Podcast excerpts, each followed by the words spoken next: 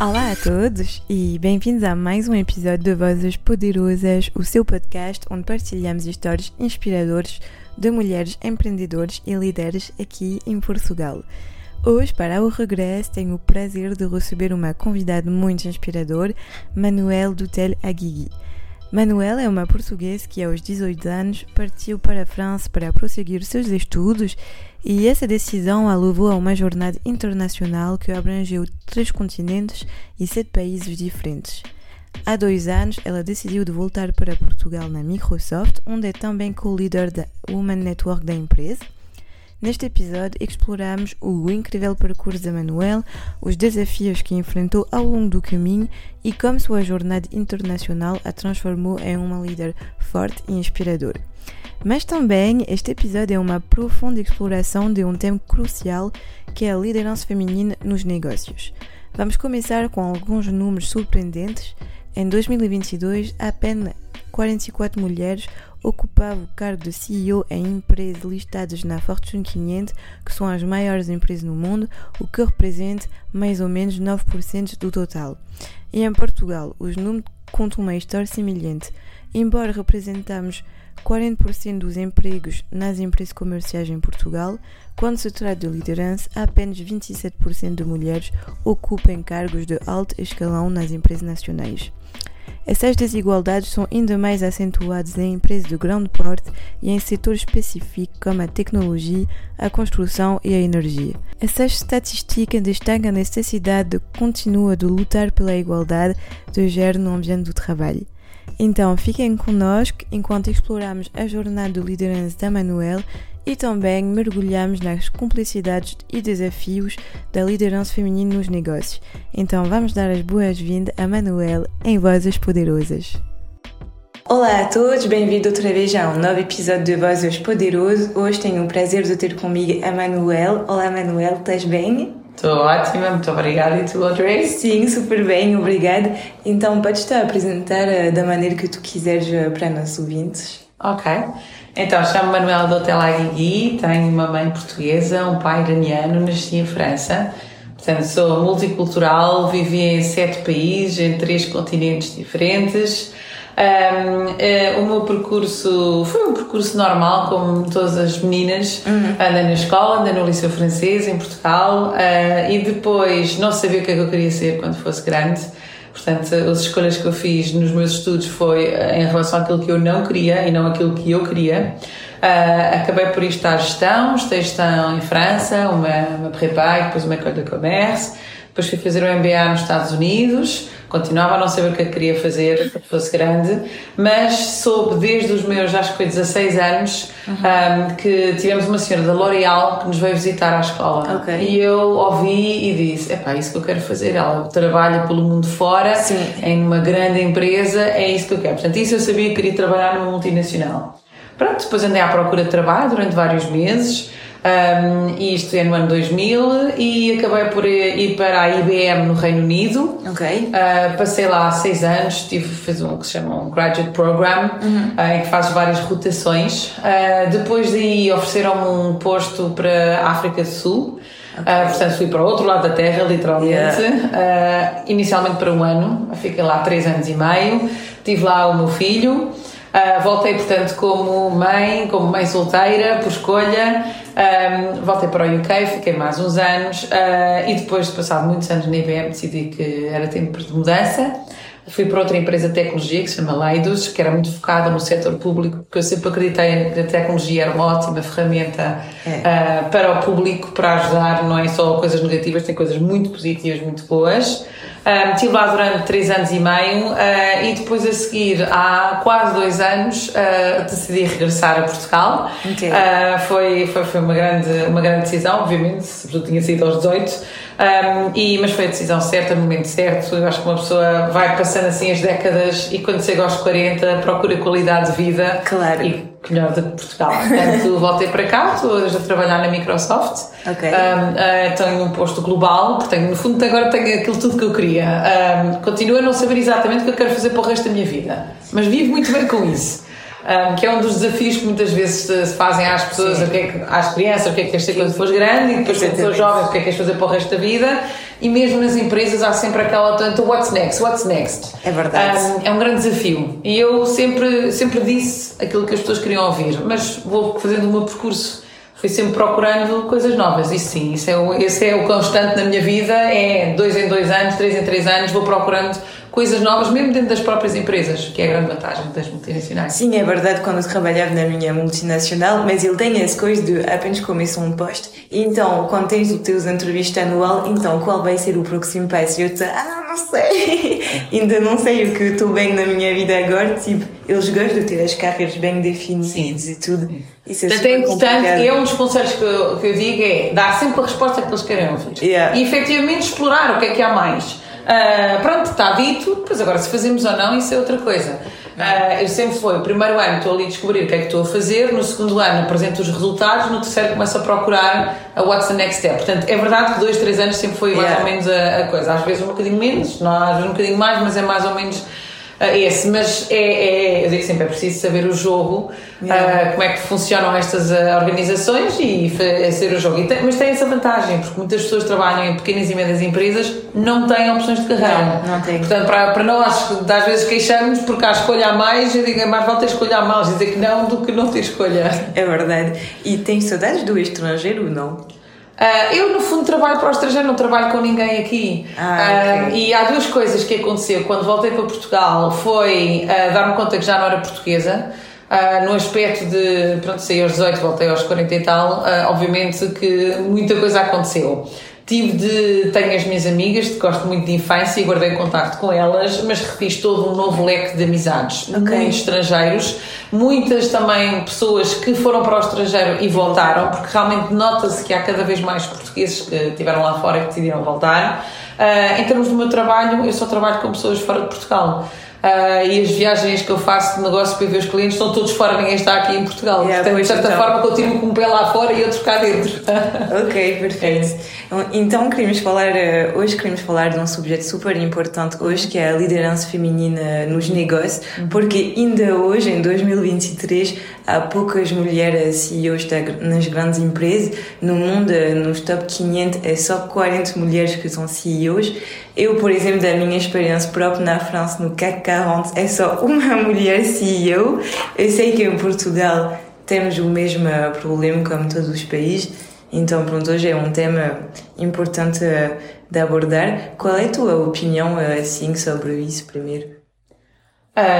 Uma, uma das coisas que nós trabalhamos, eu, além do meu trabalho como gestora de uma conta internacional, uhum. também sou co-líder do Women Network dentro da Microsoft. Okay. É uma grande paixão minha.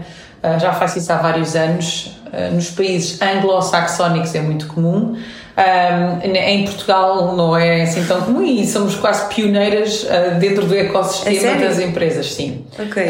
Um network oficial de mulheres dentro de uma empresa Uh, ainda, ainda somos muito pioneiras nisso. Uh, o que é ótimo porque dá-nos possibilidade de fazer muitas coisas. Yeah. Então, uh, eu acho que para perceber porque é que não há tantas mulheres, é preciso olhar para a história e é preciso olhar também para como é que as empresas foram criadas, porque é que foram criadas, quem é que estabeleceu uma certa maneira de pensar e de fazer e de gerir e, portanto, porque é que não temos tantas mulheres. Por exemplo, uh, as grandes, mesmo as grandes multinacionais, mas não interessa. Uh, o conceito de hierarquia, por exemplo, que é um conceito muito masculino, e não só é masculino, mas vem do tempo das guerras, em que era preciso yeah. um líder e os outros todos a seguir, com vários rankings. Foram assim que muitas empresas foram montadas e continuam a ser assim. E ninguém questiona isso. Uh, e portanto, isso já é uma das razões. E, e dentro de, das mulheres e a maneira de pensar das mulheres e também o lado feminino e by the way, todos temos um lado masculino e feminino. Yeah, isso é verdade. Nisso, isto não é uma questão de mulheres e homens, não é uma questão biológica, é uma questão de características que todos temos. Uh, que fazem que nós devemos ser equilibrados, que é o yeah. yin e o yang, o feminino e o masculino. Mas também vem da educação, porque uma vez tinha visto um, um reportagem nos países nórdicos, eu acho que era na Islândia, uhum. e, na, e, no infantário eles fizeram um teste, uhum. eles, uh, um grupo de rapazes, eles fizeram só atividades tipo de mulheres, uhum. e as mulheres fizeram o contrário. E afinal, eles viram mais tarde, tipo, aos 25, os trabalhos que eles tinham, e os homens eram tipo enfermeiro, cuidar da saúde, Claro. da estética, etc. E as mulheres, as mulheres, desculpa, é tipo policial, uh, grandes cargos nas empresas, então eles demonstraram que tudo tem a ver uh, na educação e que não é nada biológico como eles gostam de dizer muitos. Sim, não é, não é, não é nada biológico, é muito, tem muito a ver com a educação e depois, e dentro da biologia, que todos crescemos com características Exatamente. diferentes uh, e, e mesmo, falamos muito da questão das mulheres, mas para os homens tem sido extremamente difícil também. O, que é que, o que é que queria dizer ser homem? Até há pouco tempo, o que é que quer Yeah. dizer ser homem hoje? Antigamente ser homem era dar o nome de família, era ter uma terra, ter uma casa, ter um emprego, dar de comer à família, ser homem era definido Exatamente. socialmente. E a Yeah. mulher, por complemento, a Simone de Beauvoir é excelente a, explicar isso no, no Deuxième Sexe, e é, é mesmo, a mulher estava ali como complemento para ajudar, para apoiar o homem. Isto eram papéis sociais, eh, simplesmente sociais. Agora, voltando à questão do porque é que temos o problema hoje. Portanto, há a maneira como as empresas foram montadas Hum. e, historicamente, as mulheres não tinham acesso ao poder. Por acaso, mesmo antes das religiões, vamos dizer, monoteístas, ah, e judeu-cristãs em particular, por acaso as mulheres e os homens ambos trabalhavam, ambos participavam na economia, havia uma grande liberdade. Pronto. Depois vieram ah, essas religiões, ah, em que a mulher é logo vista como um apoio ao homem, portanto é mesmo por definição, isto são séculos disto. Yeah. Ah, há apenas 100 anos, mais de 100 anos, que as mulheres têm direito ao voto. Ah, começaram com as inglesas, são as sufragetes para mim são as minhas heroínas mesmo. O direito ao voto às mulheres, o direito à propriedade, o direito a, a- e mesmo em Portugal, só a partir de 74 é que a mulher podia sair do país sem autorização do, do marido. É, é e trabalhar coisas que nós dizemos, isto foi há 50 anos, não foi, não foi há 500, foi há 50 só. Portanto, há, há uma mudança de mentalidades e como durante dezenas de anos, para não dizer centenas de anos, as empresas, as organizações, os negócios, o que a gente quiser eh, chamar, foi feito de uma certa maneira e foram construídas segundo, vamos dizer, as características masculinas, é difícil para já para as mulheres, quando entram no mundo do trabalho, perceberem essas regras. Eu digo, muitas vezes nós, nós fomos educadas para sermos boas alunas, para sermos Yeah. limpinhas, para sermos comportadinhas, para euzinhas todas. Sim. Um, e, e as raparigas que saíam um bocado disso eram em português Maria Rapaz, como se diz, em francês Garcia Monquet, que é É. pior. Eu não sei o que é que é. é, e, em inglês é tomboy, portanto, há palavras que se dão a meninas que não se comportam com aquilo que a sociedade espera que elas sejam. Yeah. Um, e, e depois, uh, e depois dizem, e depois se fizeres isso tudo, vais portar bem, vais ter boas notas, vais passar para o ano seguinte, depois vais entrar para a faculdade, depois vais encontrar um emprego. Ora, aí está. O primeiro problema começa logo nas entrevistas de trabalho, em que as mulheres não sabem vender, porque sempre nos disseram que tínhamos de ser modestas e humildes. Exatamente.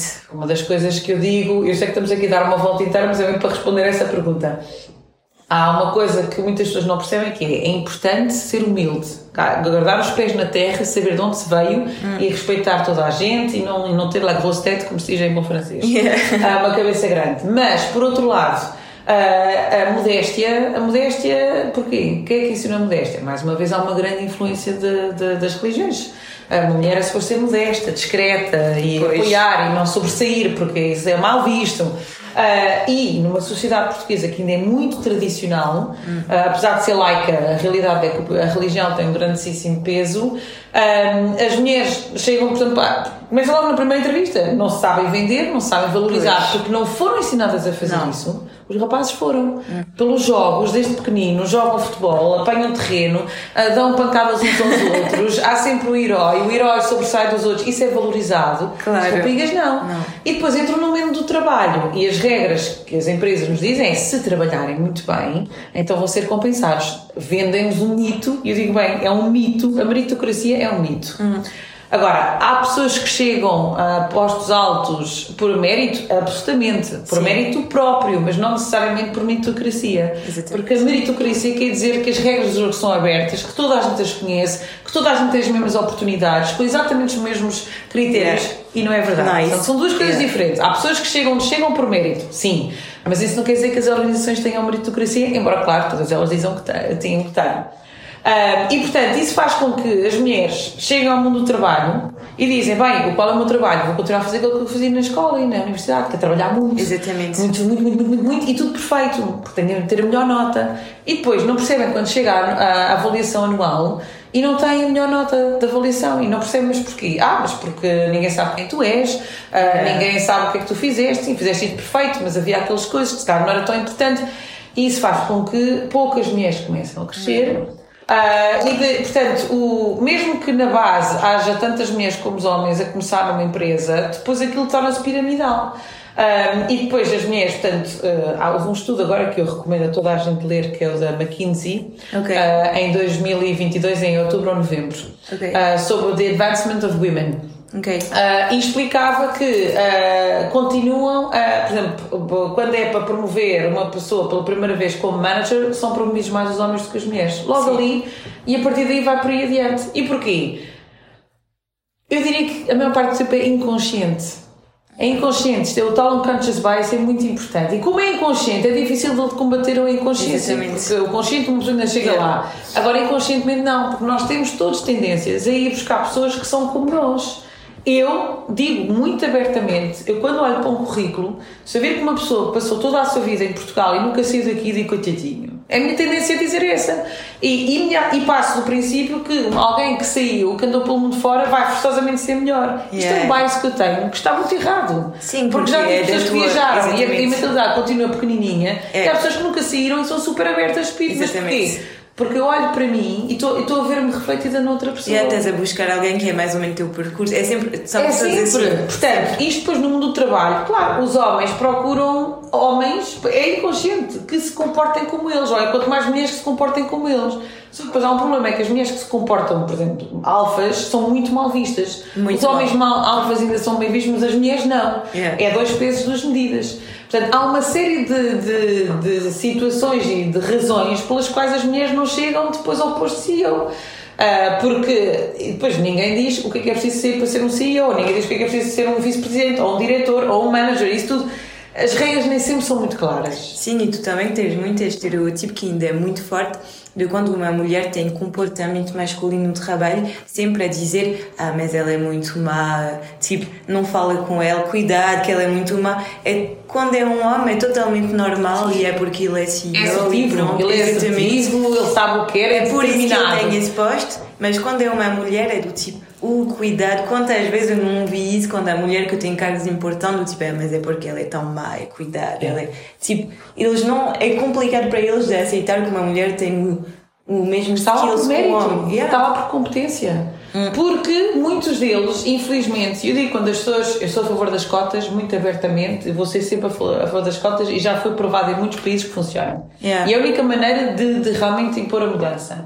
Uh, porque há muitas, fala-se disto há anos, há décadas, fala-se, faz-se educação e os números não mudam, portanto é preciso fazer uma coisa diferente. Já Einstein dizia: se fazemos mais do mesmo, mas para um resultado diferente, isto é insanidade. Um, e e essa, essa questão que tu tocaste, uh, o que acontece é que parte do princípio uh, que o, aquele modelo, vamos dizer, masculino é o modelo certo. É. Portanto, quando a mulher chega e tem um estilo diferente, tem uma maneira de falar diferente, uma voz diferente, de pensar diferente, ideias diferentes, o diferente é sempre visto como resistência. Isto é uma coisa natural humana, que é, hum, não. Portanto, o que acontece? Há muitas políticas de diversidade, há, mas depois não há inclusão. E esse relatório da McKinsey diz que por cada três mulheres diretoras que já okay. estão a nível de direção prontas para ir para um board, yeah. uh, duas escolhem sair da empresa. Por causa das microagressões, por causa da falta de flexibilidade, porque não são incluídas, porque não gostam da cultura, porque etc, etc, etc. E não é por serem mães e isso, como muitas vezes as coisas já têm a ver com isso, não é, é só isso. Isso é uma das características, mas não é a única. Ah, é mesmo pelo ambiente não ah, se confortáveis. Okay. Ah, é, um, é um relatório que eu aconselho mesmo, mesmo, mesmo de, de ler. Um, e, por exemplo, nós no outro dia estávamos naquele evento e houve um CEO homem que fez uma pergunta que disse eu dizia, mas porque é que quando as mulheres para subirem têm que se comportar como os homens? Que é isso que nós pedimos. As mulheres são levadas a cursos de leadership, women on board, não sei o que mais, e MBA, já, tudo e mais alguma coisa. É engraçado isto não existe para os homens. Não. Portanto, parte-se do princípio que um homem que quer ser líder, sim, é natural. É natural. As mulheres têm de ser ensinadas, pitadinhas. Exatamente. E não partem do princípio que as características femininas um, que nós temos são tão boas como as outras. E eu lembro quando ele disse: Pois eu realmente ensino às mulheres do meu board o que é que elas têm de fazer para um dia talvez me substituírem. E, e então o que é que eu devo fazer? Assim, que tal dar-lhes o desafio a elas? Dizer, temos short term, porque ele até fez um comentário super interessante que acho que é importante. Uh, ele disse é, elas são muito boas a construir o futuro e fazer negócios de maneira sustentável a pensar no futuro hum. mas eu preciso dar short term results yeah, yeah. e como é que eu faço isso? eu disse, dê esse desafio às mulheres porque é que essa solução tem de vir do CEO, do líder ou seja o que for claro. deem, deem esse desafio às mulheres digam, temos de ter os resultados a curto prazo e também temos de construir a longo prazo. O que é que vocês acham que vamos fazer? Exatamente. E ainda por cima, tu sabes, eu tinha visto um, um estudo na França que eh, quando é mulher CEO nas grandes multinacionais, os resultados são melhores quando é homem CEOs. E então é que há uma razão. Temos soft skills que são, claro, diferentes dos homens. Isso é normal porque somos complementares e ainda bem. É por isso que o mundo está feito, né? E afinal das coisas, eles têm que parar de pensar que ah, é porque os homens são melhores a tomar decisões, etc, etc. Mas quando são mulheres CEO, os resultados são mais importantes e são maiores. Então, temos soft skill que permite de dar maiores resultados que às vezes usamos, tipo. É engraçado, a palavra soft skill, eu não sei porque é que falam de soft, porque é a coisa mais yeah. difícil. Porque os hard skills, que são, vamos dizer, skills técnicos, competência de gestão, de tecnologia, de seja o que for, podem ser ensinados a toda a, a gente. toda a gente. Eu não sei o que eles chamam isso de soft skills, yeah. porque para mim é os mais difíceis. Claro. Eu na minha carreira toda nunca vi, nunca, digo bem, nunca, e digo isto muito abertamente, já tive dezenas de clientes. Ouvi um cliente a queixar-se que não gosta daquela máquina, ou não gosta daquele software, ou não gosta seja o que for. Nunca. Não. Queixaram-se sempre, aquela pessoa não respondeu, fez yeah. promessas que não podia cumprir, uh, uh, diz que vai responder e não responde. Claro. Uh, é só isso que eu ouço de manhã à noite, eu sempre a ouvir isto dos clientes. E é interessante, a questão da sustentabilidade uh, dos negócios, a maneira de sempre fazer business, eu diria que é fácil, até o meu, meu, o meu filho, um teenager, consegue fazer. Agora, fazer bom business, sustentável, yeah. de negócios de maneira limpa, de maneira clara, de maneira transparente, a pensar no longo prazo, isso é muito mais difícil. É. Uh, por exemplo, eu sou contra a noção de dar descontos. Eu sou conhecida por não, não, não gostar, não gosto de dar descontos, porque é que eu dar desconto? Yeah. Eu gosto de dar o valor, eu gosto de negociar, é diferente. Uh, e mesmo nos negócios, a, maneira de negociar das mulheres é completamente diferente. As mulheres são muito mais consideradas duras, mas não é que é duras, nós temos os boundaries e assim, isto tem de ser win-win. Yeah. Agora, dar, dar fazer joguinhos de cintura, ah, jogos sim. psicológicos, não sei o quê, não, mas porquê? Não, não estamos aqui para fazer negócios e ambas as partes têm de estar bem. Mas é verdade que quando eu trabalhava com Bayer na França, é verdade que os homens vão mais deixar a negociação para olha, sabes o que? Ok, pronto, dois, dois e está feito. Exato. Eles querem acabar rápido. Eu, eu prefiro ter menos clientes, mas que eu vou poder fazer seja no longo prazo e saber que eles vão comprar no longo prazo a um preço melhor, que eu ter uns clientes assim que eu só quero muito, mas tenho que baixar todos os preços e depois amanhã já não vou mais comprar. Mas é verdade que a diferença, eu acho, entre homem e mulher e os homens querem acabar rápido. É, é curto prazo. yeah. Agora não sei se isto é do tempo das cavernas, quando tinham de ir caçar o bisonte e, portanto, era caçar rápido porque não havia muito tempo, yeah. senão a comida perdia-se logo. E atenção, porque o nosso sistema, e agora vou falar das multinacionais cotadas em bolsa e não só, hum. que têm de apresentar resultados todos os meses, todos os trimestres e todos os anos, isto é curto prazo. É. Portanto, é muito fácil estar a ter pensar a longo prazo quando a realidade é que é muito curto prazo. Uh, e por isso é que, por exemplo, vê-se muito em, em, mesmo dentro das empresas, tudo o que é sales e consultancy, tudo tem tendência a ser muito mais masculino, porque é, é o curto prazo apresentar resultados yeah. e tudo o que é transformação, delivery, implementation, recurso tem de ser humanos. muito mais. Até o recurso humano nem se fala, ao é muito mais feminino, mas mesmo é. dentro das áreas dos negócios, no tradicional, vê-se muito isso. Portanto, um, eu acho que em termos de negócios, eu não tenho a mínima dúvida que as mulheres podem contribuir muito mais. Não vou dizer melhor, porque eu não acho que as mulheres são melhor que os homens. Hum. Também, se pensares só no longo prazo, acabas por esquecer o curto prazo. Exatamente. É ter a, a complementaridade. A, complementaridade. Mas sim, acho que na parte do uh, o impacto nos valores, na integridade, eu digo, muitas organizações não têm integridade e muitas equipas depois, oh meu, o que é que estás a dizer? É verdade, a integridade é o quê? É dizer que se vai fazer uma coisa e fazê-la. Hum. É só isso. A integridade é só isso. Portanto, se fazemos uma promessa e depois não cumprimos, ou estamos atrasados, ou afinal não é bem assim, ou não sei o que mais, isso é falta de integridade, não, não claro. há outras palavras. E nos negócios vê-se muito isso, e por isso é que há pessoas a queixarem-se, e por isso é que há contratos a acabarem, e por isso é que as pessoas mudam, mesmo nós como consumidores, prometeram-nos muitas coisas, por exemplo, sei lá, para um telemóvel ou para seja o que for, a internet em Yeah. casa. E depois vemos que o serviço não é bom, vamos mudar. Portanto, isso é o quê? Isso é falta para nós, é falta de integridade. Claro. E essas empresas vão dizer: não, não, nós temos integridade, faz parte dos nossos valores, e não sei o que mais disso, mas calma, isto não é uma palavra, isto é um, é um conceito de ação. Pois. Um, e as mulheres, por exemplo, têm muito mais cuidado, não fazem promessas, não gostam de fazer promessas. Exato, isso é verdade. Ah, mas olha, que eu às vezes até começo a brincar com isso. Eu tenho, mesmo a nível pessoal, ah, por exemplo, há, há, isto é mesmo agora mesmo a nível pessoal, porque é que ainda se espera que o homem faça o primeiro passo para engatar uma mulher, por exemplo? Porquê? E a maior parte das mulheres acham que isso é normal. É Ah, normal. O homem, o homem tem sempre que fazer o primeiro passo. Fomos educados assim de dizer, e eu acho que- que em Portugal ah, ainda é pior. Não, ainda é pior. Meu Deus, porque eu, tipo, eu tenho a impressão que aqui se uma mulher faz o primeiro passo é do tipo, qual é essa Ah, mulher? Essa Tipo, mulher fácil, é Yeah. mulher fácil, não está à frente porque ela pensa e diz, nós estamos em 2023, certo? Mas Ou seja, Portugal é incrível, tipo. Mas sabes o que é que é? Ou seja, como isso é esperado, ah, ou seja, os homens arriscam sempre mais. E, e ninguém se põe no lugar dos homens a dizer, mas já pensaram o que é que é um homem tímido de ter de fazer o primeiro passo e aceitar a rejeição, ainda por cima, porque muitas vezes vai ser rejeitado. As mulheres é que não querem se proteger da rejeição, querem se proteger do risco. Dizem assim, isto tudo tem impacto depois no, no- no trabalho também, porque as mulheres não arriscam. As mulheres não arriscam, as mulheres não tomam o primeiro passo, não tomam a iniciativa. Agora Exatamente. dizer o que eu quero, mas que é isso? Quando a gente diz a uma mulher, mas o que é que tu queres? Ah, como assim o que eu quero? Não querem. Não, o que, é, o que é que há? Esta é a atitude das mulheres. É. E isso tudo tem impacto depois no trabalho. Nós não somos. verdade. Quando as pessoas dizem separar a família e o trabalho, mas como assim? Nós não, não, não, não, não somos bipolares. A maior parte não são bipolares. Claro. Não podes, é, agora, agora vou fechar a porta aqui, lá, lá fora sou uma coisa e no trabalho vou ser outra. Não dá. Não dá. Pois. Isto tudo e estas pressões que existem na sociedade e esses comentários que existem na sociedade, ah, por exemplo, ainda existe uma mulher que sobe e ainda há comentários de como é que ela chegou lá.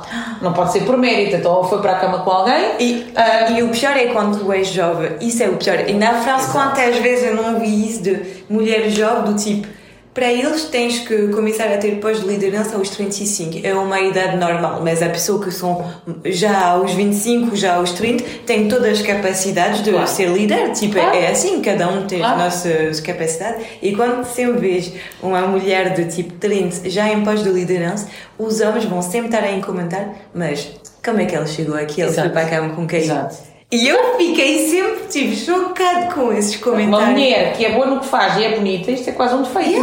Se for feia também é um defeito. E depois é isso, o lado físico da mulher é sempre constantemente Sempre, criticado. sempre. E aqui, então, aqui nos, nas notícias, nos mídias, quando há coisas portanto, de política, vão comentar como é que pessoa, aquela mulher se vestiu ou não se vestiu. E eu acho, mas o, quão relevante é isto É, em termos do desempenho como ministro, como líder, como seja o que for.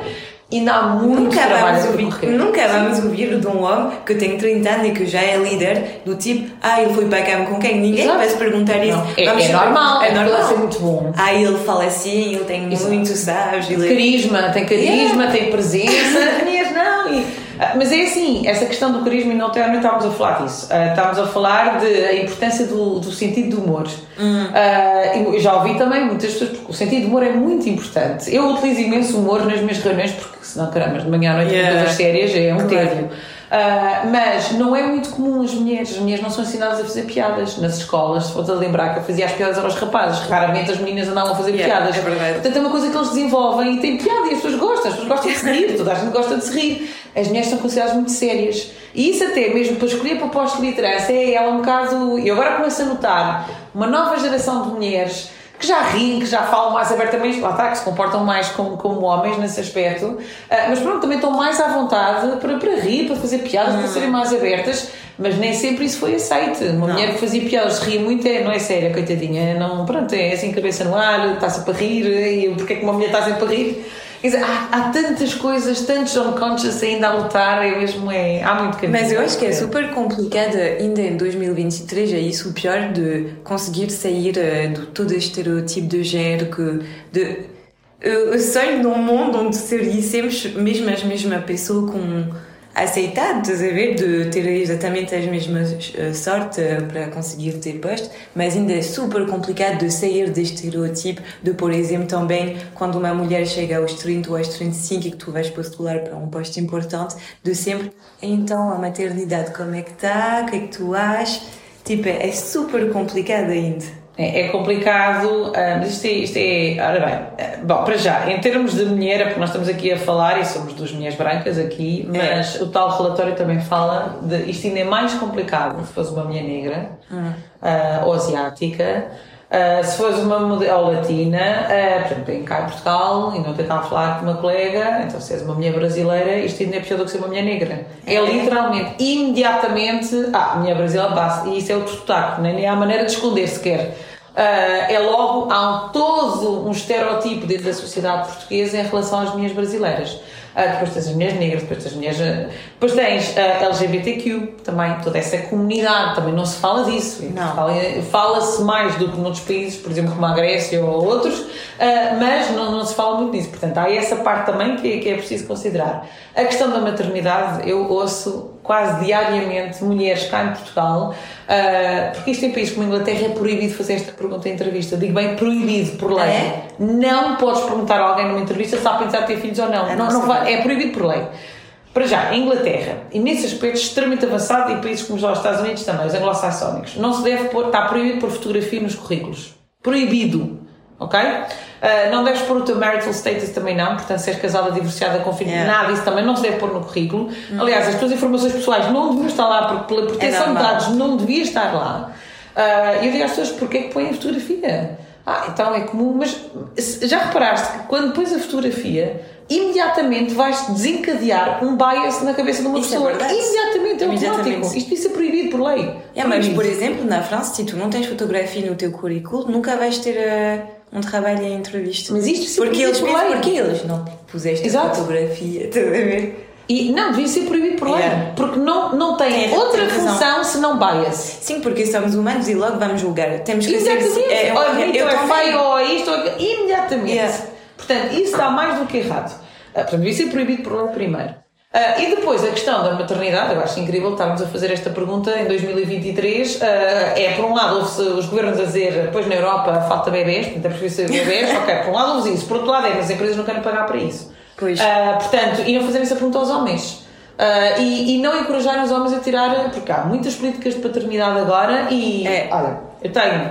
Ahm, e não vou dizer o nome dela, mas pronto, uma grande amiga da família que teve agora ah, a filha, ah, que para ela ter acesso ao- ao- à parte da segurança social em relação à maternidade pode fazer tudo online. Quando quis fazer isso, quando o pai da criança quis fazer isso, não pode ser online, tem de ser em pessoa. E quando foram à Segurança Social e foram também ao, ao posto médico para, para fazer tudo, Yeah. e ela disse: Eu vou voltar ao trabalho porque eu tenho a minha própria empresa. Disseram: Então, mas porquê? Mas coitadinha, então e a criança fica com quem? Então com o pai, ai coitadinha. E mesmo a Segurança Social, para dar a paternidade ao pai, não podia fazer aquilo online. Portanto, também pode e o pai não pode. Isto é surreal estar a ouvir coisas dessas assim. Eu não acredito nisto. Eu, eu, eu às vezes digo: Como é que é possível? Meu Deus. Isto é um estado da nação, como se diz em, em, em bom português. Agora, outra coisa, estavas a falar de sonhos com o mundo em que haja as mesmas oportunidades. Isto é uma coisa que é muito desconfortável de falar, mas tem de se falar. Yeah. Que é a, a sociedade, o, o sistema, o sistema capitalista em que vivemos. Eu não estou a criticar o sistema. A, a questão de fazer lucro, ter empresas, eu não estou aqui a favor de outras organismos. Claro. O que eu estou a dizer é, num sistema em que, à partida, é normal uns terem e outros não terem, porque o problema começa desde o princípio. Isto já não é uma questão só de género, isto é uma questão social. Uma pessoa, uma criança que nasce num bairro social, que vai numa escola pública que não tem os melhores professores, ou que não tem as melhores condições, ou que é difícil ir para a escola, ou que não tem acesso à melhor comida e que não tem um sítio para estudar e, e, e, e- isso tudo, ok? Não à partida, rapaz ou rapariga, não Yeah, interessa, isso é não tem as mesmas condições para começar. Yeah. Uh, não fala da mesma maneira, não tem o sotaque certo, não vem das famílias X e é um país como Portugal, em que, primeiro, ainda se precisam ter doutores e Yeah. engenheiros. Isto, Isso é isto incrível. é incrível porque isto não existe em mais lado nenhum. Não, não. Há certos países como a Alemanha e os Estados Unidos em que alguém que efetivamente tirou um doutoramento faz questão de ser chamado doctor, mas um doutoramento não é fazer 5 anos na faculdade ou 4. É, é- pronto. E nós somos o, país, o único país no mundo que eu conheço que Sim, insiste eu também, eu também. É uma coisa, isto logo, logo, à partida, Tu é dizer eu sou Eu mais sou importante que que tu, tu. eu Yeah. sou melhor que tu. Raiva, é que as pessoas fa- fazem questão de dizer que são doutores ou engenheiros. É irrelevante para a profissão que estou a fazer. Não. Irrelevante mesmo. Monsieur, Madame, como os franceses, Mr. Mrs. Miss. Yeah, ah, acabou. Não, não, não há aqui outras coisas. Pronto, é a primeira coisa. Ah, e depois, ah, outra coisa que tem, temos muito em Portugal, os nomes de família. Não é por acaso que há grandes nomes de família, porque os nomes de família é o que define ah, é que o, o status, os próprios primeiros nomes das crianças que se dão. Eu já É. sei, a partir do momento quando se dá um certo nome, eu, eu adivinho logo em que escola é que anda, anda, quem são os pais, o que é que fazem tudo. Há certos nomes, não vou dizer obviamente porque tem pessoas que Claro. ah, mas há certos nomes que estão imediatamente associados com camadas ah, superiores em relação às outras. E há outros nomes também que nós dizemos logo, pronto, isso deve ser já de um bairro mais social e não sei o quê. Isto, só os nomes, os primeiros nomes, os últimos nomes definem isso. E isto é a realidade que nós estamos É. a deparar. Portanto, não há igualdade de oportunidades. Que é- já nem estou a falar de género. É. Não há. Quando uma pessoa chega ao emprego, a maneira de se posicionar, de falar com confiança, de, de, do à vontade, de estar com pessoas. De, isto vem da maneira como essa pessoa cresceu. Yeah, isso é da maneira de falar. E imediatamente, depois, e depois, criam os seus grupinhos depois dentro das empresas também. Ah, e já nem vou falar de uma coisa que é muito comum em Portugal. Eu achava que recomendar alguém, isso existe oficialmente em todas Sim, as é, empresas, sim, recomendar, dar, mandar o currículo. Claro. Isso é uma coisa, recomendar alguém, acho muito bem. Outra coisa é as cunhas. Que é meter mesmo alguém, filho de, primo de, filha de não sei o que, não sei o que mais. Isto é uma realidade em Portugal. Ah, é? É uma realidade, pensei. 100%.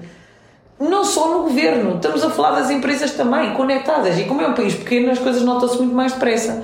Ah, mas não é, é, é mesmo começar a, a ver, isto é uma realidade. Enquanto isso for possível, enquanto não houver transparência dos critérios, enquanto não houver oportunidades, por exemplo, em Inglaterra eu trabalhava com uma Social Mobility Foundation, porque nós recebíamos graduates, Ok. por exemplo, eu sou a favor das cotas.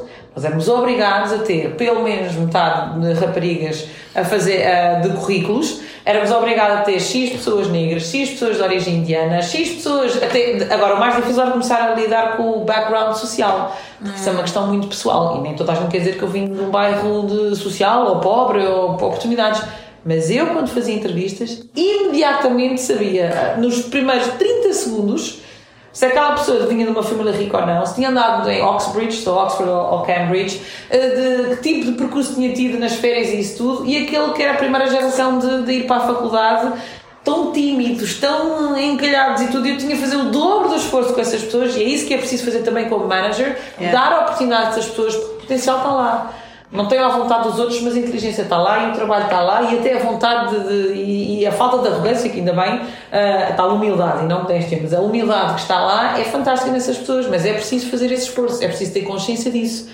Ora, se são sempre os mesmos grupos que estão no topo, a apoiar-se uns aos outros e a chamar para lá outros, é que eu digo isto é um problema social. Mais do que um problema de género, isto é um problema social. Ah, mas tu sabes que também na França é igual. Até eu acho que é um pouco quase pior que aqui, porque na França, para ter nos postos de liderança, é que tens de fazer prepa, mais escola de comércio, as melhores. E quando tu vens de um bairro eh, que ninguém te ensina nas escolas dos, Claro. dos bairros mais pobres Claro. e tua família e teus contactos que te dizer se tu queres ir a esse posto tens de fazer uma prepa e depois tens que ir nessas escolas de comércio para conseguir notar. Eu, por exemplo, Eles então não sei, eu, eu fiz uma prepa e uma école de comércio Yeah. Ah, portanto, e ah, além de uma das coisas que me disseram quando eu estava a mandar currículos, eu chamo de Hotel Aguigui, tenho muito orgulho das minhas origens. Ah, a dado momento me disseram: Olha, se calhar devias tirar o Aguigui do currículo, Yeah. porque sou a, sou a, sou a não francês e portanto ah, é, melhor, é melhor fazer isso. Eu, mas vocês querem que eu vá trabalhar para uma empresa Que não tem um problema Yeah. com o nome do meu pai? Yeah. Ah, Manela, mas sabes, é só para passar aquela primeira barreira. Eu vou repetir, vocês querem que eu vá trabalhar para uma empresa que tem um problema com o nome do meu pai e não com as minhas competências? Claro que não. Sabes que foi uma das grandes razões pelas quais eu fui para a Inglaterra. Eu não conhecia nada em Inglaterra e não conhecia nada em IBM. Ok. Eu estudei gestão. Mas foi, eu fiz as entrevistas, muitas entrevistas em França e em Inglaterra, eu não hesitei dois segundos. É? Porque eu disse, eu não sei para o que vou, mas aquelas pessoas trataram com respeito, com interesse. Em França, as entrevistas são extremamente agressivas. Desde-me fazer perguntas demasiado pessoais sobre as minhas origens, os meus pais, os países, fazer comentários. E depois, ainda por cima, eu tinha feito uma prépa e uma école de comércio em Toulouse, de que tenho muito orgulho, é a minha cidade natal e é uma das top 10 de França. E, Yeah. e a questão nem está aí. E a pessoa que me estava a entrevistar tinha feito l'école des mines, mas não sei o que mais, e portanto disse: Pois, não, mas é que, pronto, tu vens da Provence, não é? E eu, isto, isto, eu ainda me lembro. E mesmo em termos de salários, portanto, falar isto do ano 2000, eu não sei como é que coisa evoluiu. É e estamos a falar de um grande gabinete de consultadoria, não vou dizer o nome. E eu lembro-me quando foi da negociação de salário, Uh, de termos esta conversa, e aliás, eu no Dia da Mulher, cá em Portugal também tive esta conversa sobre a questão de, das disparidades salariais, que também é importante. Um, e eles perguntaram o que é que eu queria ganhar. Já tinham passado as, as fases todas e perguntaram-me quanto é que queres ganhar. E eu, mas espera, isto não é um graduate program? É, então não vamos todos começar ao mesmo tempo? Sim, vamos ter o mesmo horário? Sim, vamos trabalhar no mesmo tipo de projetos? Ok. Tudo igual. Então porquê que vocês me estão a perguntar quanto é que eu quero ganhar? Porque se vamos fazer o mesmo trabalho, para trabalho igual, deve ser o salário igual.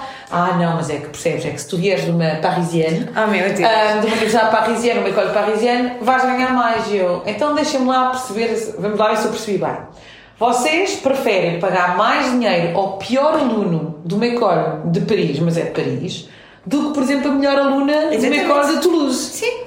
Ah, bem, não, não é bem assim, não é assim? É, é, é, exatamente isso que vocês me estão a dizer. Não, mas estás a perceber, mas a gente pode negociar disso. Não, mas isto é uma questão de justiça. É. Desde o, e repare, isto era o princípio da carreira. Sim, mas eu, é, era igual, porque quando eu comecei a carreira, eu não fiz a escola, eu fiz a universidade. E eu estava na Sorbonne, tipo, é uma da maior universidade de França. E quando eu cheguei na minha carreira, quando, igual que tu, a me perguntar quantos queres ganhar, eu sabia mais ou menos, eu digo, não sei o quê.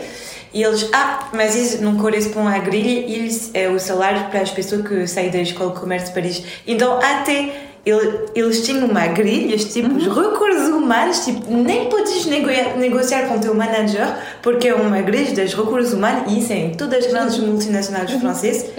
Universidade é, é um preço, Escola de Comércio é, é um preço de Paris, a Escola de Comércio de fora de Paris é, é um preço. Que é, é, é, é surreal, isto é tipo, surreal, é mesmo surreal. Mas porquê? E a questão dos salários, eu estive a falar aqui num evento há uns meses atrás, no mês da mulher, sobre as disparidades salariais.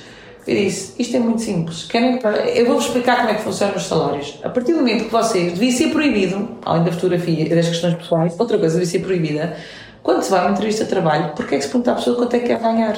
Hum. Onde é que isto faz sentido? Yeah. É que isto já nem, já nem fala da questão de género. É, mais uma vez, aqueles que vêm das famílias X, que estão habituados, que têm tal confiança, não sei mais, vão sempre pedir claro. mais e negociar mais porque sabem que valem mais. Porque têm aquela autoconfiança. Hum. Portanto, as pessoas que são minorias étnicas, as mulheres, aqueles que vêm de bairros sociais diferentes ou de backgrounds diferentes, não sabem negociar nem vender, nem têm autoconfiança para isso. Portanto, isto devia ser proibido fazer esta pergunta. Nem faz sentido, porque a maior parte das empresas tem tabelas que diz para este posto, a este nível, é, é isto. isto. Portanto, porquê é que estamos a ter esta conversa sequer? Claro. Ah, mas a gente depois quer os melhores, vem lá de fora, temos de pagar mais que o outro. Então obrigam as pessoas a mostrar o seu, o seu salário para negociar assim. Portanto, se tu vens de baixo, vais que ficar de baixo. Pois, isso é E depois os amigos que sabem falar bem, não sei o quê, têm mais. Isto está erradíssimo. Isto devia ser uma pergunta, devia ser proibida. O posto é este e o salário é este. Ora, a ver se volta. Deixavas de ter disparidades salariais tão grandes como as temos. Eu não estou a dizer que todos ganhar igual. Não é isso que eu estou a dizer, e até é bastante questionável, mas nem vou por aí. Yeah. Estou mesmo a falar de a questão da negociação salarial. Porque é que se parte do princípio que aquela pessoa sabe negociar o seu salário, sabe o seu valor, porque tem a ver muito com o autovalor, a autovalorização. Yeah. E mais uma vez, nem as meninas nem muitas minorias étnicas eh, e muitas culturas não valorizam as pessoas não. que saem para a frente. Isto é uma coisa muito ocidental, eh, muito a nossa a pôr-se para a frente, vender-se e não sei o que mais. Isto é, isto é cultural. É. Mas passámos do princípio que isto, isto agora é universal. Não é nem deve ser. Está errado. Por isso é que temos disparidades, por isso é que há tantos conflitos. É que estas coisas que começam nas empresas, estas disparidades, Tu extrapolas isso, por isso é que há greves, que há pessoas aos berros nas ruas, que as pessoas não estão contentes, que há greves, que há isso tudo, que há crise económica, que há crise financeira. Isto está tudo ligado. As pessoas acham que são temas todos separados, não são. Nós somos os mesmos seres humanos que somos pessoa na empresa, que somos uh, chefes ou não, que somos, que temos uma família, que temos amigos, que estamos no nosso bairro. Uh, é como, por exemplo, ninguém quer lidar com pessoas que saem das prisões, mas porque eles não fazem parte da sociedade. Ninguém quer, ninguém quer adotar crianças, mas que estas crianças yeah. são crianças. Vão crescer, precisam de amor, como todas as crianças, claro. porque é que elas, elas tiveram lá a culpa de onde é que nasceram. Portanto, isto são tantos temas, hum. e voltando agora aqui à questão da, da, da, da, liderança feminina, eu acho que, por exemplo, uma das coisas que as mulheres que, que fazem bem, e muito bem mesmo, atenção às mulheres, as mulheres que têm estas características femininas, como há uh, muitos. Um, como é que se diz? Há muitos homens também que, que, que fazem isso. um, que é a, a, tal empatia, é tal. Um, a, a, paciência, a empatia, a vulnerabilidade, a flexibilidade, enquadrar as pessoas, pensar sempre na equipa. Isto é interessante, por exemplo, quando chegas às avaliações anuais, então, como é que tu fizeste? Todas as minhas coisas que eu conheço, 99% vão dizer Ah, e a equipa fez. Não, mas o que é que tu fizeste? Yes, é verdade. Ou seja, nós já estamos a encontrar a nossa natureza. Eu disse, mas eu não fiz nada sozinho, eu sozinha não era nada, eu faço parte de uma equipa. Sabemos qual foi o teu individual contributor? Hum. Estás a ver? E portanto, Sim. o próprio sistema está desenhado de uma maneira em que é o indivíduo, mas depois é, é preciso fazer teamwork. E eu, decidam-se.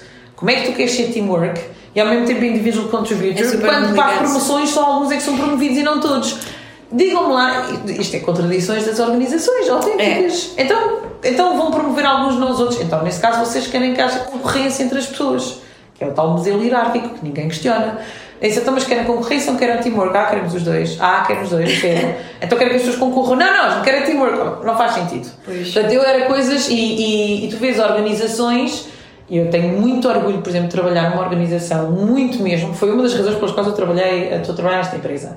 Uh, que, para já, a nível mundial, faz um relatório anual Uh, sei que uma das perguntas que vamos fazer é o que é que as empresas podem fazer? Olha, um relatório anual em que diz exatamente quantas mulheres, quantos negros, quantos asiáticos, quantos hispânicos, quantos gays, quanto tudo. É sério, isso é super importante. Publicado nos Estados Unidos todos os anos e mais. Não é só os números totais, é os números por geografias. É verdade que há países como Portugal em se não do racismo, portanto não há racismo, que é a coisa que eu mais adoro ouvir, para ser irónica. Um, e, e, mas, mas, mas, mas medem isso, pelo menos nos Estados Unidos fazem um relatório anual e em que profissões é que estão e a progressão que houve, e de salários, e de promoções, e de rankings que houve. Isto está tudo publicado. Isto não é Manela que está a dizer, vocês vão ao site da Microsoft, está lá. A outra coisa que me orgulho muito, uh, pronto, há postos de vendas, são pagos por bónus de Sim, não, não sei o que mais, mas, por exemplo, toda a parte de implementação, de delivery, de customer success, não sei o quê, nós, eu, o meu bónus depende, sim, dos números, a metade, a outra metade é como é que eu contribuí, não só para a satisfação do cliente, mas para o trabalho dos outros e como é que eu pedi ajuda aos outros. Isto é muito à frente.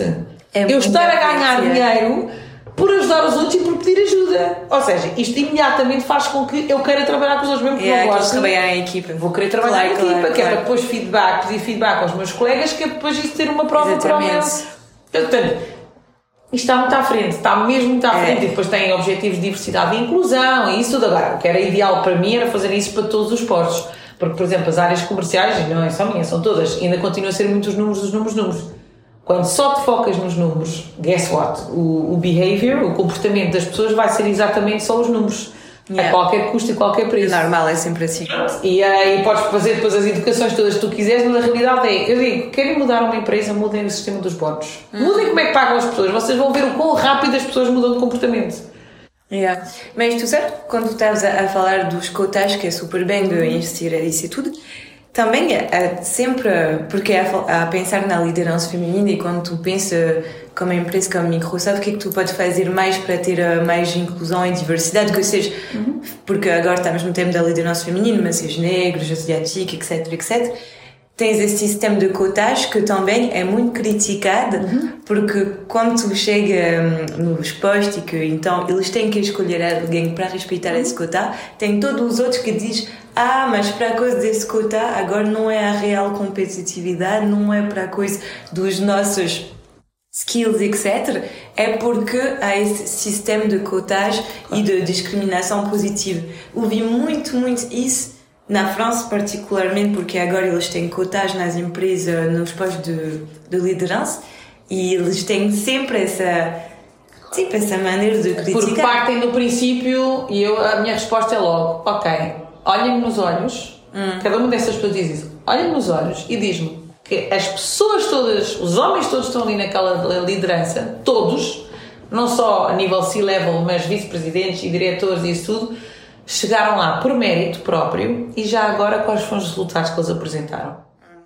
Yeah. E é engraçado que eu tenho sempre silêncio. Portanto, meritocracia não é real. Há muitos homens que chegaram lá por mérito, claro. Agora é óbvio, e isto é uma questão importante e temos de trabalhar com isso. Uh, e nós até já temos aqui um projeto, vamos lançar, de, de aliados masculinos. Okay. Uh, é óbvio que se me disser, Manela, se fosse um homem, vamos dizer um homem branco, uma certa idade, eu antigamente tinha cinco pessoas a concorrer para um posto de trabalho. Hum. Éramos cinco, era concorrência, a realidade é que era concorrência. Portanto, eu tinha dali de me fazer. E agora estamos a dizer, olha, desculpa, mas além dos cinco homens a concorrer, vai também haver uh, três mulheres e, de, e, e, dois homens negros, por exemplo, hum. uma mulher negra, não sei o que mais. Portanto, é óbvio que aquela pessoa que vai concorrer para o posto nunca vai dizer, ah, eu sou a favor de estar a concorrer com 10 pessoas em vez de concorrer com 5. É, claro. Mas eu, ao menos antes, eu percebia as regras do jogo, que era ser assertivo, falar não sei o quê, falar bem nas entrevistas, agora aqueles vêm com resultados a apresentar e agora as regras do jogo estão a mudar. É óbvio que essas pessoas estão desconfortáveis e é normal.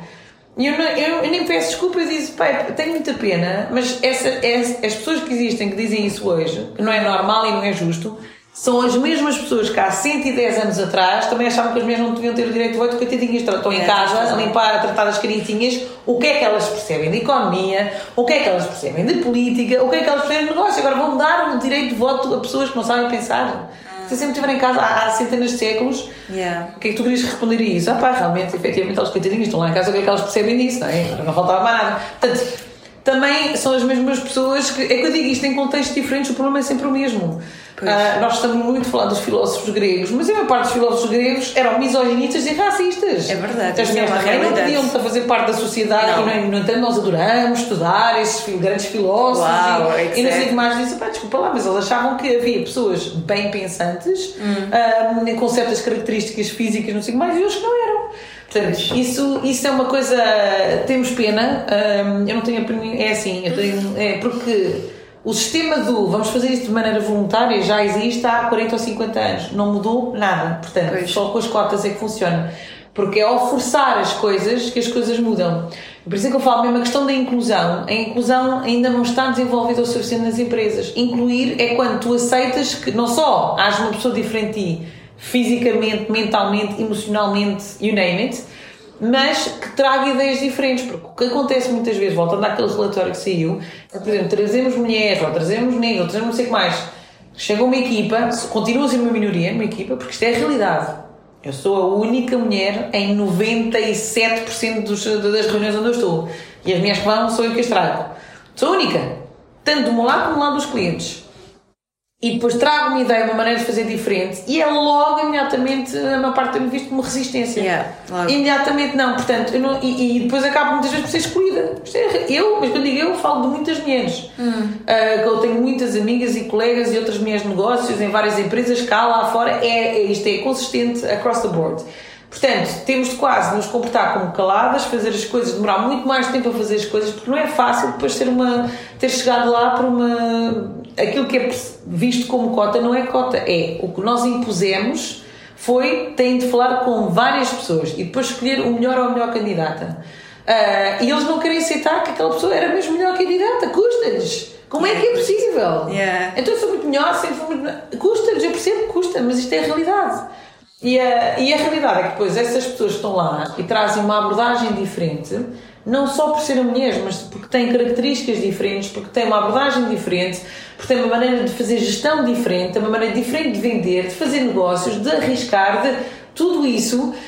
Claro que eles não estão habituados a isso, é aquela coisa do fixed mindset versus growth mindset. Yeah. Estão habituados a fazer as coisas há dezenas de anos, para não dizer centenas de anos, de uma certa maneira qualquer coisa que seja diferente vai ser visto com resistência. É, é que eu digo, pá, paciência. É eu, eu, muito sinceramente, não tenho tempo a perder yeah. a, tentar explicar porque é isto é importante. Há 50 claro. mil relatórios, portanto, vão lá ler os relatórios. eu estou, sou uma mulher de negócios focada Sim. em fazer negócios sustentáveis para a minha empresa e ter clientes que estão satisfeitos com aquilo que fazemos. Pá, se as pessoas não gostam dessa maneira porque querem outros resultados, mais uma vez, tenho muita pena, mas eu não tenho, literalmente, só tenho lá 100 anos de vida Nossa, e portanto, não, claro, não tempo. E a mais de, do sistema dos cotas, tu achas que qual tipo de estratégia as empresas poderiam desenvolver, tu sabes, para ter mais, eh, mais inclusão e mais uma cultura de igualdade nas empresas, com mais mulher e mais tudo? Pronto, eu acho que uh, é um bocado resumindo aquilo que já falámos. Sim. Uh, a primeira coisa, há duas coisas. É perceber primeiro as barreiras, realmente perceber as barreiras dentro de cada organização. Uma coisa é ler relatórios de fora, outra coisa é fazer o estudo lá dentro. E, portanto, ir à, à procura e à escuta, não só das mulheres, mas de muitos homens, sabes? Nós no nosso Women Network temos lá homens e todos os programas Claro. que fazemos é aberto aos homens também. Por exemplo, quando eu digo fazer autopromoção, há muitos homens, em particular aqueles que estão na parte do delivery, da engenharia, de suporte disso tudo, que não se valorizam porque estão ali para resolver problemas. Yeah. Portanto, isto não é só uma questão de género, isto é uma questão também já de personalidade, de profissões, disso tudo. Ahm, portanto, é preciso ahm, ter consciência de quais são estas regras informais e ser transparente em relação a isso, porque elas existem. Ah, portanto, quem é que se conhece, como é que se faz autopromoção, como é que se negocia, como é que ah, se, se arrisca, como é que se vai pedir um novo coisa. Como, há uma série de regras informais que têm de se tornar, pelo menos, transparentes. É a primeira coisa. Depois, ah, é, perceber, é perceber o unconscious bias, porque a maior parte das pessoas dizem, mas eu não sou misoginista, eu não sou racista, eu não sou não sei mais. Óbvio que ninguém vai dizer isso, mesmo, Claro. mesmo que o Zé não vai dizer. Mas não tem consciência. Pequenas coisas, pequeninas, às vezes são coisas tão subtis. Ah, por exemplo, ah, tínhamos um colega no outro dia que decidiu organizar um team building exercise. E eu Ok. e outra éramos as únicas duas mulheres, para variar a outra, era, era a secretária da equipa e uma mulher fantástica. E eu. E então ele disse: então vamos pedir fotografias a cada um de infância, que é giro, fazer duas mentiras e uma verdade, que é giro, e digam qual é o vosso desporto preferido. E eu peguei no telefone e liguei e disse assim: olha, eu por acaso tenho vários desportos preferidos. Gosto de ver futebol, gosto de ver Fórmula 1, gosto de ver ténis, gosto de ver montes de coisas. Uh, basquete essas coisas todas. Mas não é uma coisa que eu faça regularmente, é uma coisa Yeah. que gosto. Se por acaso estiver ali, não tenho nada a fazer, eu vejo. Eu disse assim, e tu partiste do princípio, tenho quase certeza, que porque a maior parte eram homens que forçosamente gostavam de desporto, quando há muitos homens que não gostam de desporto. Isso é uma realidade. E, eh, e eu sinceramente não, não é uma coisa. Gosto, por acaso até gosto, mas não partes desse princípio. Ele disse: Olha, boa ideia, então o que é que achas que eu devia perguntar? Eu, hobby. Porque para quem tiver o hobby é desporto, vai falar de desporto, mas se calhar há culinária, há viagens, há, há escrever, há tantas milhares de coisas que pode fazer, trekking, bicicleta, sei lá. E é engraçado, porque hum, acho que houve um ou dois que falaram de desporto, todos os outros tinham hobbies completamente diferentes. Pois. Pronto, e são estas pequenas coisas, era inconsciente. Era o inconsciente dele, que ele é um homem super à frente, com filhas, com isso tudo, mas isto só mostra o, aquele inconsciente do forçosamente somos uma equipa de homens, forçosamente é desporto. desporto. Pronto. Portanto, é ter consciência dessas coisas ahm, e, e ter uma, e ter uma cultura de inteligência emocional. Eu ontem até fiz uma piada, estava toda a falar da inteligência artificial e disse: Olha, eu gostava mesmo é que nós desenvolvêssemos a inteligência emocional primeiro, antes, antes de irmos para a inteligência artificial. Agora, o que é que se pode fazer? Primeiro, ahm, é perceber, medir o gap dentro das organizações, é fazer o que está a fazer a Microsoft que é, ah, é medir o gap, é olhar e dizer onde estão as mulheres, onde estão os homens, onde estão as minorias étnicas, fazer voluntário, dizer às pessoas que podem dizer se querem dizer qual, é- qual é o vosso background étnico, deem a opção, se não quiserem responder, não respondam, sejam transparentes como é que a informação vai ser utilizada também, pronto, e depois é medir o gap e dizer, ok, pronto, nas áreas das vendas, lá, temos 20% de mulheres, Agora vamos focar nas mulheres. Ah, Na área de recursos humanos temos 80, portanto, aí também, para mim, eu gostava de ter mais homens. Eu não gosto de desequilíbrios. Portanto, para mim, não, não, não gosto de desequilíbrios. Não faz bem a ninguém. Ah, e, e depois, começar a ver também os tipos de personalidades, por exemplo. Isso é uma coisa gira, ver as personalidades. Não é só agora o género, é ver que tipos de personalidades é que temos. Quais são os pontos fortes de cada um. Ah, E eu gosto muito, há uma coisa que, que é da Gallup, que se chama Strengths Finder Report. Eu sou uma grande fã por causa disso. Ok. Um, e, e depois fazer um plano de ação, dizer, ok, então, e atenção que isto é um plano de negócios. Se nos próximos 5 anos nós queremos estar nestes mercados, com estes tipos de clientes, com estes tipos de parceiros, com este tipo de supply chain, com este tipo de whatever, ok, então temos de ter pessoas que representem, que foi quando nos conhecemos, era a conversa que eu estava a ter, que é pessoas que representem desde a concepção de uma ideia ou de um novo serviço, um novo negócio, até à produção, até à, à- à comercialização e depois o delivery e depois a implementação, satisfação do cliente. Temos de ter pessoas na nossa organização que representem esses clientes. Yeah. Não é fazer isto tudo, é mesmo saber onde é que essas pessoas vêm. Portanto, são pessoas de fábricas, temos de ter pessoas que percebem o que é que é estar numa fábrica, que já tiveram numa fábrica. Se tivermos pessoas que estão na área da saúde, perceber o que é que é estar num hospital público, o que é que é ser um enfermeiro num hospital público, é lá passar um dia ou dois ou uma semana, literalmente lá. Ver como é que é a realidade, em vez de virem com a nova aplicação do não sei quantas, sem saber o que é que é estar a correr com um monte de camas e pessoas doentes por todos os lados. Portanto, por isso é que eu falo da, da importância da diversidade, vai bem além da questão de género. Ahm, e a partir daí dizer, ok, temos gaps nestas áreas, Sim. é não é só de género e de etnia, mas também de, de- a perceber as indústrias onde estamos, a perceber os clientes, a perceber essas coisas todas, em todas as partes. Depois, aí sim, tens de ter cotas, porque isto é um unconscious bias, não há outra maneira. Estou de acordo contigo. Se tu não vais à força, nunca Não vai há, acontecer. não vai conseguir. E é dizer, ah, mas não há. Ah, ah mas mais uma vez, perguntem-nos: onde é que há mulheres? Eu encontro-vos as mulheres. Onde é que há negros? Eu encontro-vos os negros. Onde é que há eu, pessoas de baixo? Eu encontro. Mas façam a pergunta: dá mais trabalho. Estamos totalmente de acordo. Sim. As cotas dão muito mais trabalho. Uh, mas é a coisa certa a fazer. Sim, porque portanto, senão não muda. Depois, educação, portanto, nós temos imensos vídeos uh, de formação obrigatórios, com okay. testes, em que tu não podes ir tomar café e voltar, porque depois tens o teste e tens de responder à, à pergunta. Uh, temos também, por exemplo, uh, conversas de cultura que são importantes também e que devia ser depois ser recorrente, hum. em que dizes, ok, vamos falar destas coisas abertamente. E eu tive numa aqui há uns meses atrás e foi fantástico, porque tive homens de meia idade brancos a dizer nós estamos muito frustrados que agora hoje em dia já não se pode fazer o que se quiser e não podemos empregar, mas foram muito genuínos. Eu gostei deles terem honestidade, porque há muitos dizem por trás das costas. Estes ao menos foram. E disse, ok, então vou-vos explicar a minha perspectiva. E começámos a falar disso. E eu sei, ah, não tinha consciência das coisas. Eu também não tinha a consciência do lado deles. Portanto, yeah. este diálogo tem de acontecer. Isto, isto é para mim é o fundamental, é o diálogo entre os grupos que acham que estão agora a ser discriminados, aqueles que continuam a ser discriminados, tem de haver um diálogo. E tem de se falar das coisas abertamente. Porque há muito. E, e não é confortável, são conversas muito desconfortáveis. Ninguém quer dizer que sim, realmente eu tenho um conscious bias, eu realmente tenho um bocado de racismo, ou não pensei nisso. Ninguém quer dizer isso.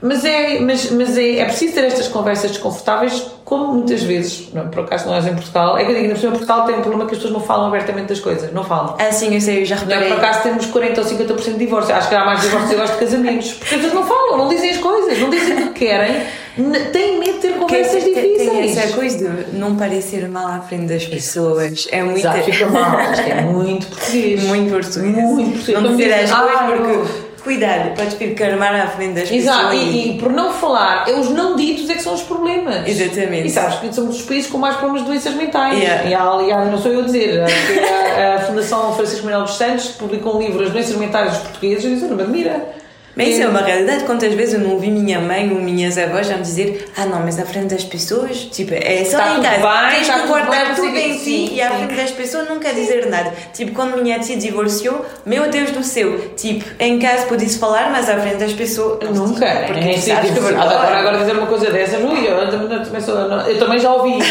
não é preciso dizer às pessoas que és divorciada. Mas qual é o problema? Estou tipo? divorciada, vivo com alguém, estou super bem, gosto muito dele, gosta muito de mim, não sei o quê, eu tenho, eu tenho um completamente fora do comum e é. Ah, e, e então? E, é sempre, e o que é que as pessoas é vão dizer, mas com as pessoas? Eu depois também desafio, mas com as pessoas. Exatamente. Há os vizinhos, mas eu vivo com os vizinhos, os teus vizinhos não vivem. O resto da família está lá no norte. Yeah. E, e, então, e mesmo que dissessem, eu não quero saber, eu estou rodeada de pessoas que eu gosto. Estou muito bem, tenho os meus amigos, confio neles. O resto, o problema é deles. O que eles pensam de mim It's not my problem. Mas, é de toda maneira, sempre pessoas vão pensar uma coisa de ti e ainda por cima quando és mulher, porque quantas vezes também, que engraçado, eu, sou mais do centro e quando eu era mais jovem, 15, 16, tu sabes, tu queres sair às festas, claro, noite, com as pessoas da claro. aldeia, não sei o quê, e sempre minha avó e, e minhas tias a dizer, não, mas o que é que as pessoas vão pensar? Um, um tu sozinha aos 16, andar assim nas festas, Isso. e eu que isso é, o peso, isso é o peso, é um peso extremamente difícil. Eu quando saí de Portugal, depois é que saí também. Hum. Uh, saí daqui, fui a França, depois fui para a Noruega, um país mega avançado. Yeah. Já a França era super avançado, mas a Noruega ainda mais, depois a Inglaterra, depois. E eu, quando volto para aqui, ainda vejo as coisas que eu digo, bem, isto apetece-me bater a cabeça contra as paredes, porque as mulheres não são tratadas pela sociedade, não só pelos homens, muitas vezes pelas mulheres, pelas mães Exatamente. delas, pelas filhas delas, pelas avós delas, de igual. Nós temos um problema grave na Constituição Portuguesa, não é Manuela a falar isso, é na Constituição Portuguesa, somos um país laico, yeah. ou seja, a religião é uma coisa pessoal.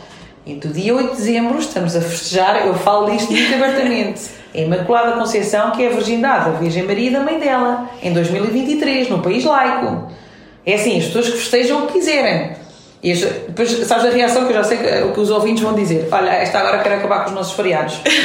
Não, não quero um país que se diz laico e que é verdadeiramente inclusivo de toda a sua população, seja ela quem for, que está cá em Portugal, devia ter uma coisa que dão as empresas e as organizações e o Estado como férias. Agora, devia dar a cada pessoa, vamos dizer, sei lá, 8 feriados, 10 feriados. Escolham o número e dizem cada um festeja o que quiser. És católico? Ótimo, festejas o Natal, a Páscoa, a Imaculada Conceição, o que tu quiseres. És budistas? Festejas o Buda, o não sei o mais. Não és nada? Ok. És da natureza? Fazes da natureza. Não interessa, mas cada um escolhe como usar os seus feriados. feriado, yeah. Isso sim seria um país verdadeiramente laico e verdadeiramente inclusivo, mas não é. Portanto, essa coisa, quando ainda valorizamos a virgindade de alguém, e que isso ainda é importante, que isto é a realidade ainda em Portugal, em que os homens podem fazer o que lhes apetecer e as Mas as mulheres, não. não. Ok, Como é que tu Tu queres? sabes que isso é uma coisa que me enerva tanto porque eu tive a sorte de crescer com um pai que sempre me educou como se eu fosse um homem, uma mulher, não lhe interessa. É tipo, faz o que é que tu quiseres, tu aprende os teus erros e tu és uma pessoa, tu faz o que é que quiseres.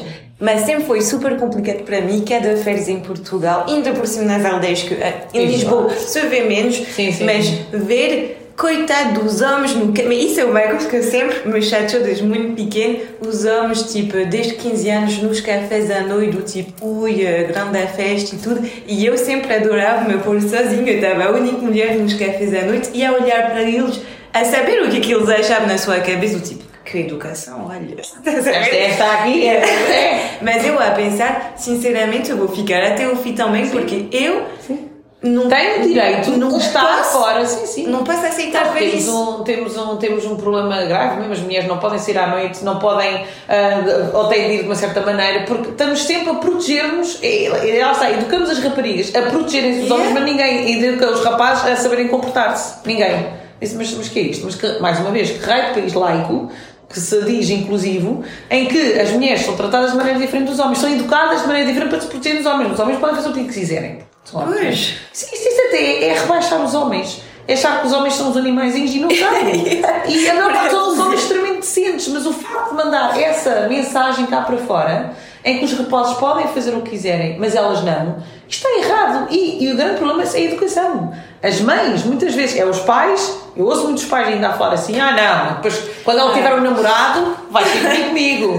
E eu digo: porque? Yeah. Ah, não, não, não é agora qualquer um. Porque. Mas, mas que é isto? Mas que é isto? Porque se eu visse o pai dizer a mesma coisa do rapaz, do vê lá, se aparecer com o namorado, eu quero ver quem é. Não. E depois é sempre, é, portanto, a mulher, seja a namorada, seja a própria filha, é sempre aquela que é criticada e vista de não sei o que mais. Disse, isto está errado. Yeah. Está muito errado. Mas para acabar aqui a, a cena da, Sim, sim, da- sim. o que é que podem fazer as empresas? Portanto, medir o gap, fazer cotas, educação, ah, aliados. Eu acho que é uma coisa que temos de fazer cada vez mais. Porque o que está a acontecer, se nós vamos pelo caminho das cotas, os homens vão começar a retrair e começar a se sentir muito frustrados.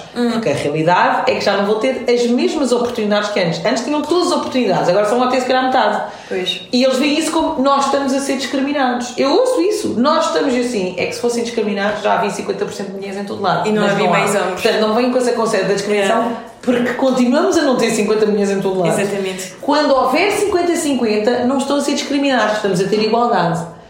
E pai, desculpem lá, vocês vão ter que se esforçar um bocado mais. Agora mesmo com as competências, com os resultados, não é, não é só com o blá blá. Porque as mulheres que chegaram lá, as mulheres das cotas, aquelas que estão, estudaram tanto quanto vocês, se não mais, tiveram de provar três ou quatro vezes mais do que vocês. Portanto, eu não sei porque, eu nem sequer sei de onde é que vem esta ilusão que a mulher que foi escolhida foi por ser mulher e que, porque é que partem do princípio não tem as competências? Não entendo.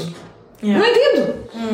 É uma coisa que para mim que porque é que se parte deste princípio e porque é que automaticamente, quando se escolhe um homem, ninguém questiona dois segundos se aquele homem foi escolhido pelas competências ou não. Portanto, isto a partir são dois pesos, duas medidas. É incrível. E quem diz mulheres diz pessoas de cor também. Vão dizer lá, Yeah. ah, foi as cotas. Portanto, Sim, sim, e sim. E eu fico a pensar, aquela coitada da- daquela mulher, daquele homem negro que chegou ali, ou cigano, ou seja o que for, ah, o que não teve de fazer para chegar ali. Porque as regras nos eram as mesmas desde o princípio. Portanto, mas temos de criar um grupo de aliados, homens, brancos, de todas as idades, e trabalhar com eles.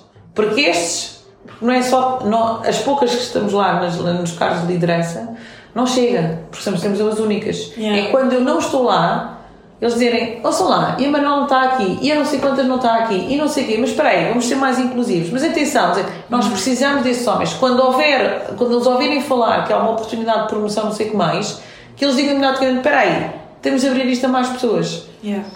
E eles existem, esses homens. Eu tenho muitos homens aliados. Eu, na minha carreira, como dizem, tiveste melhores ou piores chefes, homens ou mulheres, igual, igual, de bom como para o menos bom. Uh, mentores, tanto tenho homens como mulheres. Portanto, Ok. tenho, mesmo não, não há uns que são melhores que os outros. Claro que as mulheres, há uma certa parte que percebem certas coisas melhores. Mas, muito sinceramente, tenho excelentes mentores homens que me ajudaram imenso na minha carreira. Um, e com ainda hoje eu falo, e mesmo agora na nova empresa e tudo. Mas, uh, mas e são aliados, e são pessoas que às vezes eles também precisam de perceber isso, Sim, isso uh, mas, mas, mas são aliados porque têm aquela abertura de espírito e percebem isso. Hum. Uh, portanto, eu acho que é isso. E depois, finalmente, é, acho que há mais trabalho a fazer na parte da inclusão. e isso é no dia a dia. E, por exemplo, o que é que eu noto? A maior parte das equipas não reporta a um chefe de uma equipa. Por exemplo, se tens uma equipa de vendas com delivery, com consultores e com mais suporte, todos vêm de áreas diferentes, são as uh, matrix. Yeah. Portanto, se é uma matriz, vão ter people managers que muitas vezes não, são, não estão lá no dia a dia, é o people manager, pronto, mas não é o task manager. E nessas equipas muitas vezes são disfuncionais ou não há inclusão.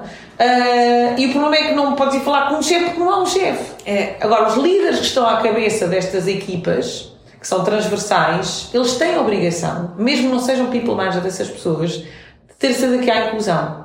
E isso ainda há muito trabalho a fazer isso. É verdade, é muito uh, trabalho do dia a dia sempre nas empresas. Muito. E não é, há muita pressão nos people managers, nos recursos humanos. Eu disse, não é, os recursos humanos estão ali para fazer a política de recursos humanos. Pois. Os people managers estão ali para desenvolver as pessoas. Mas depois no trabalho de equipa todo o dia, de diversidade e inclusão, de ideias, de maneira de ser, de responder a um cliente, de negociar, e no dia a dia os people managers não estão lá. E isso que eu digo, eu vejo muitas vezes as políticas de diversidade e inclusão estão muito focadas na parte de people management e, e recursos humanos e isso tudo, e não no dia a dia das equipas que trabalham no terreno. Pois. Uh, por exemplo, mesmo numa fábrica, estás a ver, o people management não está se calhar, muitas vezes lá, não está lá. Não. Como é que trabalha aquela equipa daquela fábrica? E agora se tivessem lá duas ou três mulheres, como é que era? E, e estás a perceber? E isso, isto é a realidade, e isso ainda há muito trabalho para fazer. Yeah, é verdade. Muito obrigada pela tua participação no podcast, foi uma conversa super interessante e obrigada, espero eu. que toda a gente vai gostar. Muito obrigada, Amanda. Obrigada, André. Então, este é mais um fim de um episódio de Vozes Poderosas. Esperamos que esta conversa vos tenha inspirado e dado ideias para continuar a vossa jornada profissional. Não se esqueçam de nos seguir nas redes sociais e subscrever ao nosso podcast para não perder mais nenhum episódio. Agradecemos por nos ter acompanhado e esperamos vê-los novamente em breve para uma nova história inspiradora. E se quiser entrar em contato com a Manuel, vou deixar também o LinkedIn dela na descrição do podcast. E tenham um bom dia e até breve. Beijinhos!